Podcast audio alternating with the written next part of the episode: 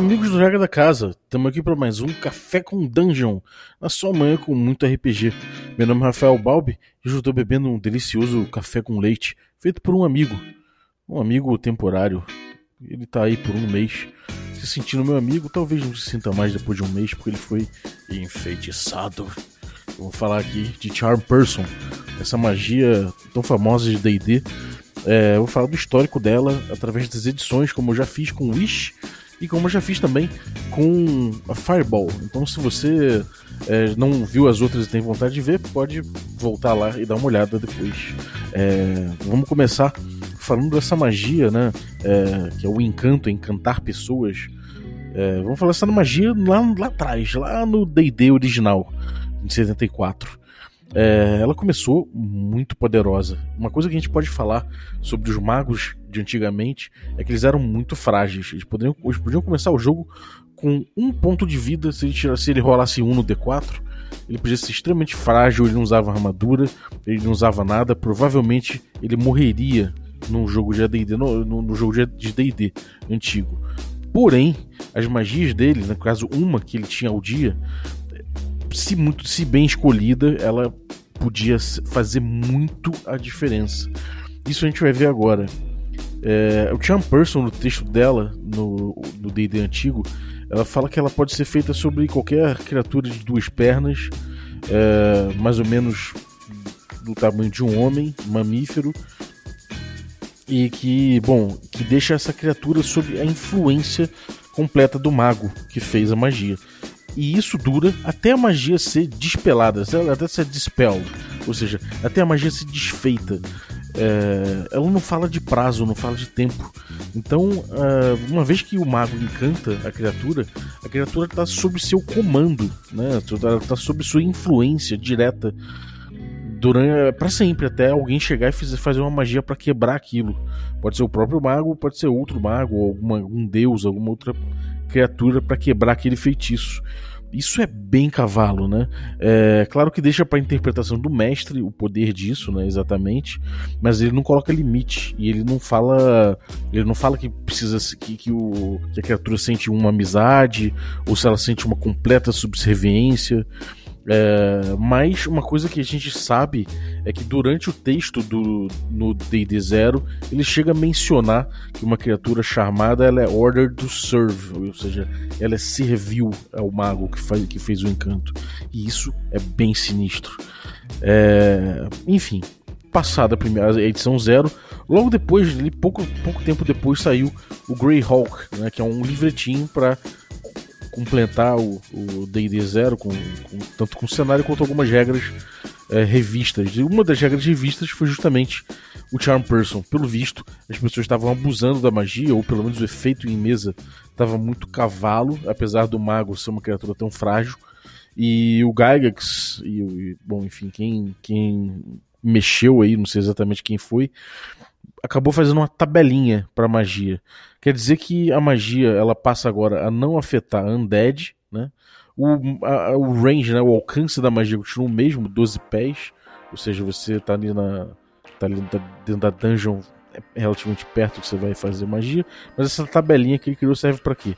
Serve para fazer um, um, uma vez que a criatura fez o save throw e falhou, você vai ver que o, a magia vai durar um tanto de acordo com a inteligência da criatura afetada.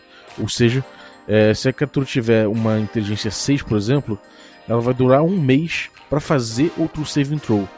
Ela pode falhar nesse save throw, então se ela falhar, ela fica mais um mês sem fazer esse save throw. E assim vai. É, se ela tiver, por exemplo, 7 ou 9 de inteligência, ela fica 3, 3 semanas se tiver 10 a 11 fica duas semanas, 12 a 15 fica uma semana, é, 16 a 17 fica dois dias e 18 ou mais fica um dia só. Ou seja, se você tem uma criatura de inteligência 18 ou mais, você não vai ficar tanto tempo assim até fazer um, um save intro e tentar sair, é, tirar esse efeito do, do, do, feiticeiro sobre você, do mago sobre você, né, o Magic User, como era chamado.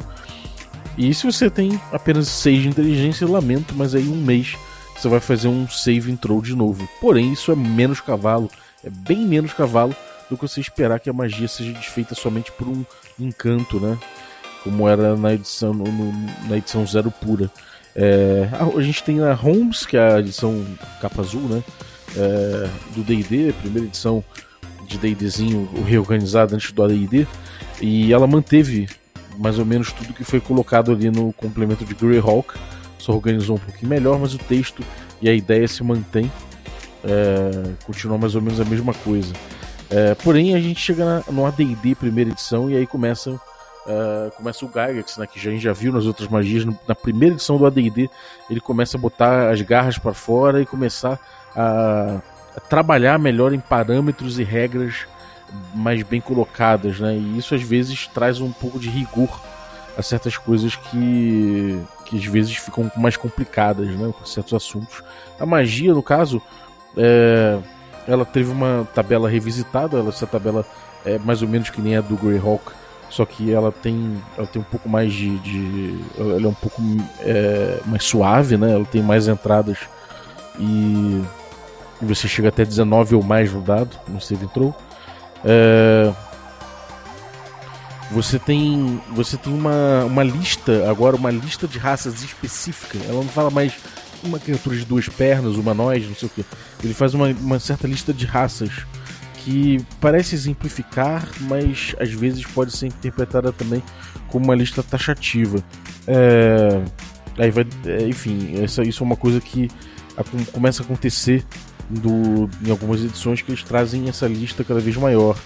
É, eles fazem uma referência a Charm Person or Mammal, que é uma magia que aparece no livro antes é uma magia de druida e que tem mais ou menos os mesmos parâmetros, né? É, eles citam ali que tem uma questão importante que é a criatura não ser contrariada no, nas suas necessidades básicas e na sua proteção própria, né? Ou seja, ela não faria nada que não, que não fosse contra a própria natureza dela, ou, ou se suicidar ou atacar sua família mais próxima, coisas assim, ela não faria. É, ela também tem uma previsão na regra de que o save intro, ou seja, a jogada de proteção da, da criatura alvo do save intro, do desculpa, do Charm Person, passa a ganhar mais um para cada ponto de dano que, a, que, a, que o grupo já deu na criatura nesse round. É... Fora isso, a obediência, eles frisam isso, a obediência é ao personagem que fez a magia, né, o Magic User, e não ao grupo.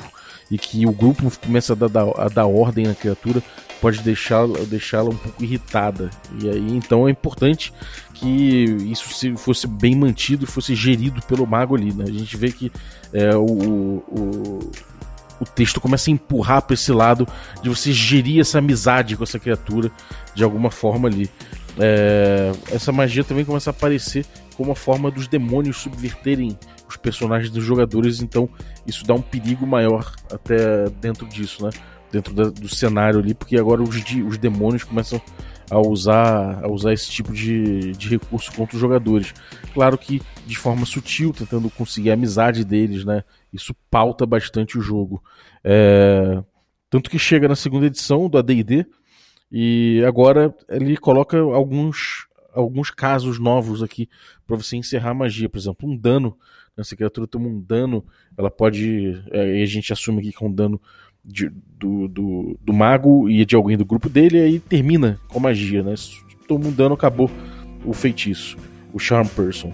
É, falou que se tiver dois efeitos simultâneos de Charm Person, o mestre que vai decidir. Normalmente vai decidir, talvez pelo último de quem fez, ou do mais poderoso, enfim, ele deixa a cargo do mestre é, para ver quem, qual, qual dos efeitos vai continuar. Ou se de repente ele permite que os dois continuem durante um tempo até, até haver uma contradição entre as ordens. Né? É, outra coisa é que o, ele, ele, faz a pergunta: quando, quando, que acaba a magia dentro do período estipulado? Você colocou lá que acaba em duas semanas. Quando dentro dessas duas semanas acaba, né?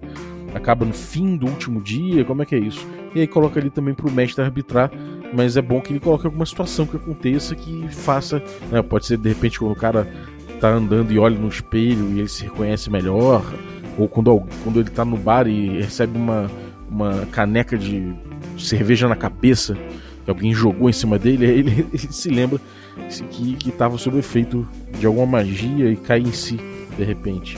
Ou não, de repente simplesmente passa o efeito, né? É... Enfim, essa foi a segunda edição do AD&D e a gente chega depois de um tempo na terceira edição. A terceira edição a magia muda completamente, né? A magia passa a ser uma magia que dura uma horinha. Uma horinha por level do mago, né? Já não é nem Magic User mais, é o mago mesmo. E o range agora fica 25 pés, mais 5 pés por, é, por level. Então, isso também é um level é, variável. E, enfim, fica, fica aí um pouco mais é, potente assim, em altos níveis, porque você consegue fazer de mais longe, né? É, uma coisa que acontece na terceira edição é que eles colocam até um, um bônus de mais 5 no save intro se teve algum, algum problema entre a, entre a parte, né, entre o grupo do, do mago que tenta fazer a magia e a criatura que tenta ser controlada. Então, se você faz no meio do combate, já a criatura já está escalavrada ali, fica mais difícil fazer isso, que é muito lógico. É... E bom, parece que a criatura também é, leva a, um, a fazer um, um, teste, né, um save throw, caso você tente convencer ela a fazer algo em comum que não faça sentido para a natureza dela, como coisa que a gente já viu nas outras magias, né? É, só que se você começa a fazer certas coisas, certos pedidos estranhos, ele fala para você fazer um teste de carisma é, contra a criatura para você ver se você consegue é, passar e, enfim, convencê-la a fazer o que você quer sem que acione eventualmente esse save throw. Uh, você também fala, ele frisa que você tem que falar a língua da criatura, senão você vai ter que arrumar algum jeito de, de fazer uma pantomima, né? De ficar fazendo gestos e sinais e sinalizar o que você quer, bem no esquema imagem e ação. Uh, eles colocam claramente que você não consegue fazer em, em autômato, talvez isso não fosse, não fosse claro, né? E, fa e fala para tratar a criatura, que, que a criatura trata o mago como um amigo, eles usam especi especificamente essa palavra, um amigo, né? Então a criatura ali passa a ser um, de novo essa coisa do, da amizade que tem que ser mantida de alguma forma, é, porque é isso que ela, que ela considera o mago um grande amigo. É, enfim, os qualquer ameaça do mago ou dos aliados mais direta, bem mais clara, a magia simplesmente quebra, né? E, bom, uma coisa que dá para ver é que houve uma mudança de design bem forte aí, que transformou a magia de uma magia que pode, podia ser usada facilmente no, no mundo aberto, uma coisa de, de a longo prazo, né, para você poder fazer, de repente encantar criaturas de outros reinos, encantar líderes goblins, tentar, enfim, traçar alianças, não sei o que. Isso acabou, a magia agora passa a ser uma horinha por level e você tem que se coçar para fazer isso. É uma magia que acaba tendo uma, uma eficiência muito melhor dentro da dungeon, mas fora da, da dungeon nem tanto, fora de certas situações específicas, né? Então isso leva você a ter um outro uso criativo dessa magia. Acaba sendo uma magia de resolver certos problemas e não de planejamento ao longo do tempo. Que é uma pena. Eu acho que a magia, quando ela tinha aquele poder maior, levava os jogadores a, a, a enfim, a botarem aquilo dentro do seu planejamento. E isso podia criar aventuras inteiras, né? Não só com uma solução rápida para os problemas que você está tá enfrentando ali. É claro que, enfim, os jogadores criativos vão aproveitar até aquela, essa hora por level aí da magia da terceira edição e vão levar para frente. Mas a gente sabe que a gente sabe que se você der mais poder, claramente os jogadores vão fazer maior uso disso. É, ainda mais eu acho justo, porque o mago era realmente muito frágil. Então ele ter um Charm Person que fosse realmente cavalo já colocava ele no mapa, né? Era aquele, cara estranho que tem que se proteger o tempo todo, mas que de repente ele pode vir com a solução para a vida de todo mundo ali. É... A gente. Uma coisa importante também é que apareceu aí o Dominate Person, que foi uma magia que veio aí com a terceira edição. É, não lembro se ela, se ela apareceu na segunda edição em algum Tome of Magic, alguma coisa assim. Me escapa agora, vou ter que fazer essa pesquisa depois. Mas me parece que Dominate Person apareceu mais forte na terceira edição. E, bom, ela comanda a criatura de uma forma bem mais direta e dura um dia por nível. Então isso aí já é uma coisa um pouco mais que você consegue usar nesse esquema mais demorado, né? E, e, e, usar planos, mas é uma magia de quinto nível já. Então, bom, é, acabaram escalando um pouco esse poder.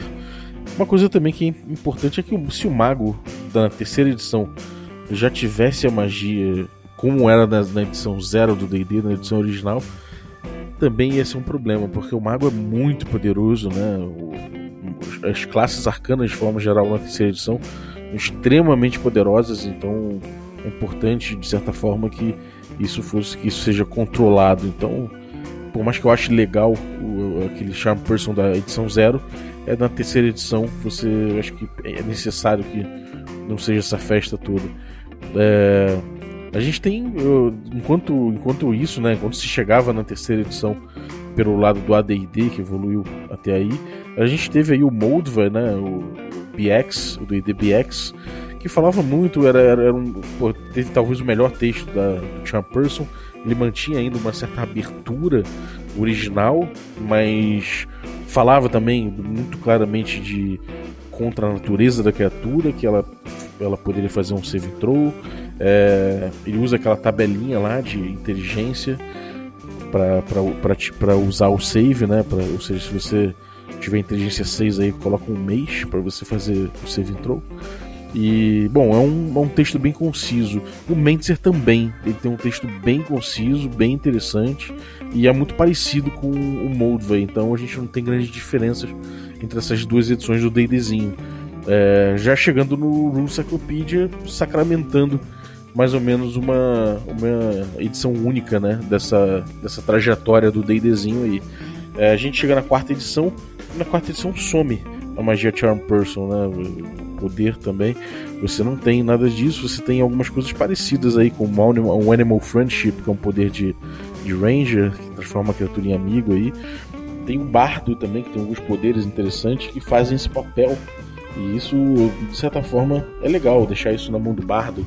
Né? O Mago e Bardo tem muita coisa em comum nesse, nesse, nesse ponto das dos como é que é? dos feitiços, né? de feitiçar as pessoas. É, o Bardo tinha magia que não podia, ele não conseguia ser, quer dizer, magia, esse poder que ele não conseguia ser o alvo de um ataque porque era era confundido com um amigo. Uh, tem o Warlock também, que já tinha Crown of Madness, que é uma magia de controle, mas ela é bem cascuda e a pessoa sob efeito não consegue distinguir quem é amigo de inimigo. Isso é uma coisa bem, bem cascuda, né? É uma dominação também, level 5. É... Outra coisa também é que tem os rituais de bardo, como o Anthem of Unity, que faz com que o bardo peça a, a, a galera ali que ele juntou, é, que eles resolvam tarefas, né? E isso pode ser de uma hora até um dia de tarefa. E tem também o Call Friendship, que faz alguém se sentir amigo dele também por de uma hora por um dia. Então você tem aí um pouquinho mais de abrangência, é, mas sempre com alguma limitação. Na quinta edição, gente voltou com Charm Person e a gente volta aí com essa, com essa ideia de uma hora, né? Ela dura uma hora só. É um, para um alvo, isso pode mudar se você fizer essa magia em níveis mais altos, no segundo nível, por exemplo, você, afeta dois, dois alvos. É, mas é, o, o, alvo, a distância também é 30 pés. É, mas você fica uma hora com a criatura e no final disso aí você a criatura sabe que ela foi encantada necessariamente isso eles falam especificamente isso que a criatura sabe que ela foi dominada então a gente leva isso leva a crer obviamente que o designer quer que isso entre no seu jogo ou seja a criatura provavelmente vai ficar puta vai ficar insegura tem alguma coisa ali que vai acontecer que a criatura vai que isso vai ser de, digno de nota na reação da criatura que sofreu um charm person. Então isso leva a gente para aquele uso bem pontual do Charm Person para você resolver uma situação rápida, fugir de uma situação, evitar uma situação, usar numa dungeon, é, principalmente, né? Então, uma coisa que se volta de certa forma um pouco ao combate, ou pelo menos você conseguir uma coisa rápida e sair, mas que pode dar treta depois, né? Então, sei lá, eu mais uma vez eu prefiro aquela o Charm Person bem cavalo, claro que você deixar só pro efeito ser desfeito com uma magia de, de dispel, alguma coisa assim, é muito pesado, então eu ficaria, se eu pudesse escolher, eu ficaria ali com aquela magia que foi sacramentada durante três edições ali com texto muito parecido e com limitações muito parecidas, que foi ali a do BX, né, do, do Moldvay, do Mentzer e coroada ali na Rule Cyclopedia, que eu acho que deve ter sido o melhor, melhor modelo de, de Charm Person que a gente teve. Claro que tem que respeitar as edições, talvez realmente é, esse modelo, se, se, fosse o modelo da, quarta, da, da, da terceira edição, o, o, mago ia ficar muito poderoso demais. Na quinta, a mesma coisa, pode ser verdade. Então é uma coisa, uma coisa curiosa da gente, da gente analisar e você pensar também qual é a sua preferida. Eu, quando mestrei uma aventura no Perdidos no Play só de gnomos, e todos os gnomos tinham ter, ter algum talento musical ou serem bardos, a gente, chamada né, era, era Canção da Estrada o nome da campanha. É, eu queria botar esse tom de, de que o Charm Person pudesse ser uma coisa a longo prazo, sabe? Que pudesse ser uma coisa que gerasse história de um jeito mais do jeito mais profundo. Então eu usei, acabei usando esse Charm Person e foi muito interessante. Eu até construí um, um NPC baseado nisso, que era o Miguel. E o Miguel era um, um cara que ele foi para ele foi para uma aventura.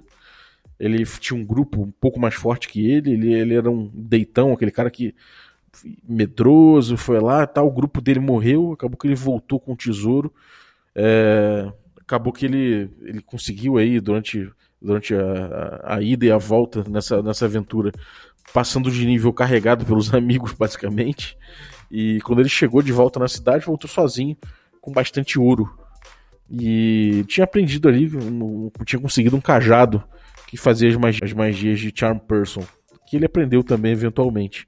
Então ele é um mago novato, um mago de segundo, terceiro nível ali, e que voltou para a cidade com riquezas, criou um aras, um aras, desculpa, um harém, e encantava as pessoas, tanto homens quanto mulheres, e fazia aquele harém dele ali, e controlava eles e, com, uma, com um estilo de vida nababesco, com tanto de ouro que ele conseguiu. Mas quando o grupo encontrou, o grupo ficou até incomodado, né? Pelo fato dele ter tanta gente sob seu comando, sob seu controle durante tanto tempo e o grupo começou a pegar nessa, nesse, nesse lance moral, né, dessa coisa de falar, porra, cara, você tá fazendo com que eles gostem de você durante esse tempo, você tá criando um harém aqui que, de gente encantada, forçada magicamente a ficar com você, isso não tá certo tal. E o grupo passou o sermão no cara e, enfim, foi uma, foi uma cena até interessante que, que ficou.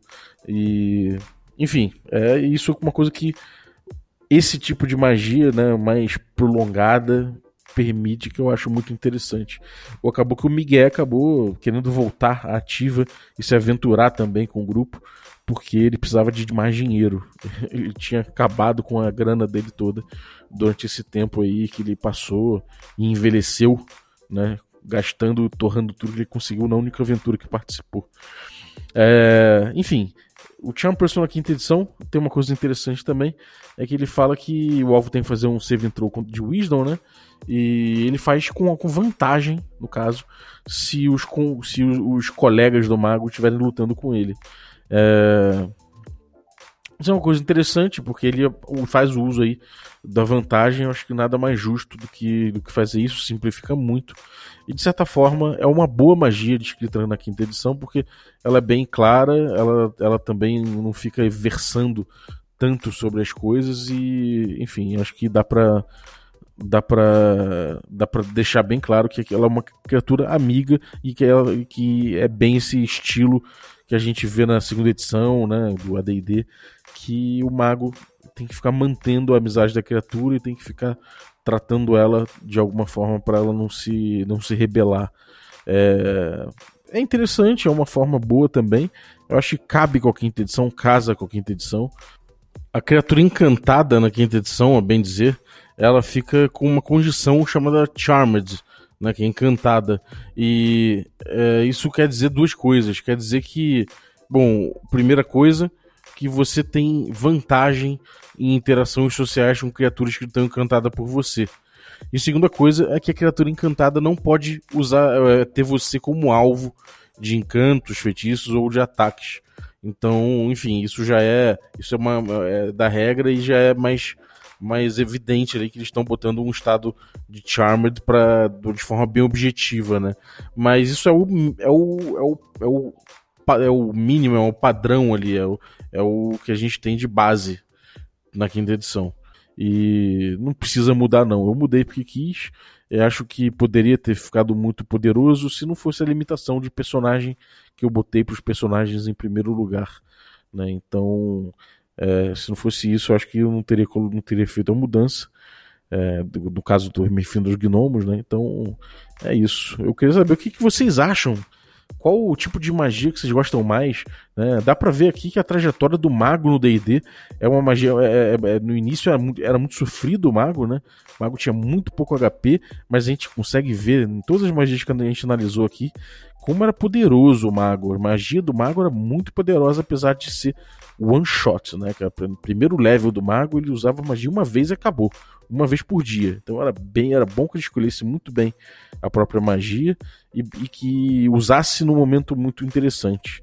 Senão, cara, ele realmente ficava muito dependente do resto do grupo. E isso passa um bom tempo ainda, né? Ele tem uma progressão de poder, assim, é, de, de, de se sustentar na, na dungeon e, no, e no, até no mundo aberto um pouco limitada perante os outros personagens, mas só que ele realmente consegue resolver uma situação, ele consegue é, criar um plot imenso, né? Ele consegue de repente uma aliança para uma guerra sozinho. Uma coisa que um guerreiro teria que penar, se arriscar na diplomacia. Às vezes o mago chega lá e resolve com a magia dele, entendeu? Para um ano de aliança ali com, com o líder dos, dos orcs, por exemplo, pode criar um exército para ajudar a cidade, né? Um exército de frente ali. Enfim, dá para explorar isso de muitas formas legais, tanto no D&D antigo quanto no mais novo, ainda que você tenha esse limite aí de uma hora e a consciência do cara de que você estava dominando ele mentalmente ali, não dominando mentalmente, né, mas ludibriando ele a se tornar um amigo. É... Uma outra coisa que eu queria falar é o seguinte: essa coisa de você do, do, da preocupação ao longo das edições de botar o cara como um amigo, de sentir amigo, eu acho uma coisa curiosa, porque por mais que você esteja trabalhando aquele o cara com magia na cabeça dele, pode ser que de repente durante aquele período da magia você desenvolva uma amizade, você trabalhe muito bem isso e que acabe a magia ele continue sendo seu amigo, né? Na quinta edição isso é mais difícil porque ele sabe que ele foi encantado, eu acho que é um, pouco, um pouquinho mais difícil, né? Porque ele provavelmente indica que o cara vai ficar um pouco, com um pouco mais de raiva. Ele tem essa noção muito clara. Mas não tendo essa noção muito clara, como nas edições anteriores, é, isso pode ser usado, usado de uma forma muito interessante. O mago muito habilidoso, que cuida muito bem do cara charmado e de suas alianças é, que estão sobre, sobre Charm Person, ele pode de repente ir mantendo isso diplomaticamente depois. Né? Então acho que é uma, é uma coisa poderosa de se usar no jogo e, enfim, não, não acho que, que a gente precise ficar também com medo né, do Charm Person ser mais poderoso ou menos poderoso. Deixa rolar, né? Até eu já vi muito, muito jogo aí em que o mestre praticamente não ele ignora o Charm Person. É como se o Charm Person servisse para botar uma criatura para lutar do seu lado durante um tempo e pronto. Não é isso, cara. Deixa o Charm Person influenciar na história. Deixa o Charm Person ser uma coisa que faz diferença, sabe? Não, não, não joga escondido o dado atrás do escudo e finge que o cara passou, sabe? Quando não, às vezes não passou. Não faz isso, não. Deixa o, o, o Charm Person influenciar na sua história. É um recurso interessantíssimo, né? Talvez uma das coisas mais clássicas que você pode falar sobre um mago é, pô, ele me encantou, ele me feitiçou, ele me fez fazer uma coisa que eu, que eu de repente não faria, sabe? Então, pô, isso é uma coisa muito interessante. E eu não deixaria de lado, não, cara. Lembra que RPG é narrativa emergente, e quanto mais espaço você, dá, você der a isso, mais divertido vai ficar seu jogo. Então, deixa rolar aí o Charm Person, independente da edição que você está usando.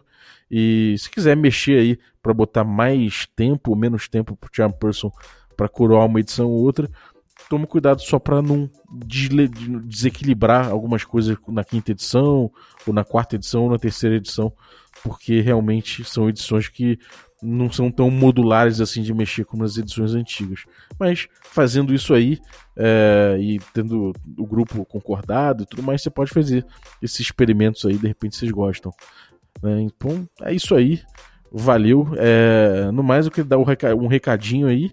Vocês que que tão, não estão acompanhando ainda o D&D Moleque, estão dando mole. O D&D Moleque é um jogo que a gente, tá, que a gente gravou durante três dias em Cosmópolis.